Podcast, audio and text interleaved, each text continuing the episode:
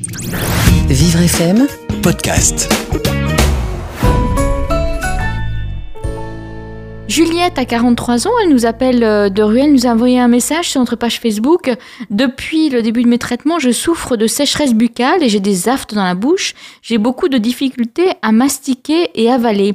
Marlène Gonard, vous êtes vous-même atteinte d'un cancer métastatique depuis 6 ans et vous êtes l'auteur du blog Bis de crabe. Ces difficultés sont-elles fréquentes lors des traitements?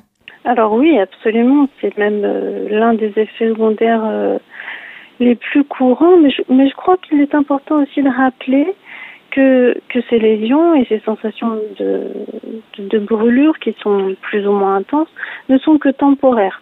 Vraiment. Et qu'elles varient en fonction euh, du traitement administré, de l'assimilation avec d'autres médicaments aussi. Et puis, est en fonction de, de- des réactions de chaque patient, puisque chaque cas, encore une fois, est individuel.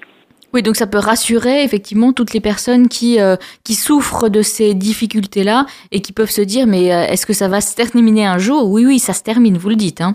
Oui, absolument. Alors, ce sont des effets qui ne sont pas systématiques. Donc, En plus. Qui varient d'une femme à l'autre et qui, euh, au bout de quelques temps, s'estompent. Alors qu'est-ce qu'on peut conseiller à Juliette justement pendant qu'elle souffre de ces difficultés-là? Est-ce qu'il y a euh, des aliments à privilégier, d'autres à éviter? Alors, oui. Euh, D'abord et en règle générale, ce qu'on conseille, c'est d'éviter les aliments qui sont trop épicés ou acides, comme euh, les jus de citron, les vinaigrettes, les moutardes. On évite aussi les denrées qui sont un peu sèches, dures ou croquantes, qui peuvent venir altérer les, des lésions qui sont déjà douloureuses.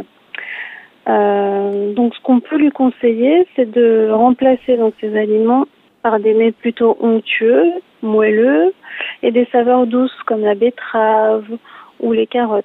Et une purée de pommes de terre, toutes les purées, j'imagine que euh, tous les tous les tous les smoothies doux euh, sans, sans trop de euh, sans trop de de- d'é- d'épices, effectivement, ça peut être pas mal ça aussi. Effectivement, tout ce qui n'est pas trop agressif pour les gencives.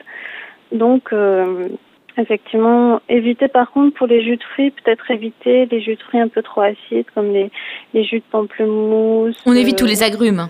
Voilà, tous les agrumes en règle générale.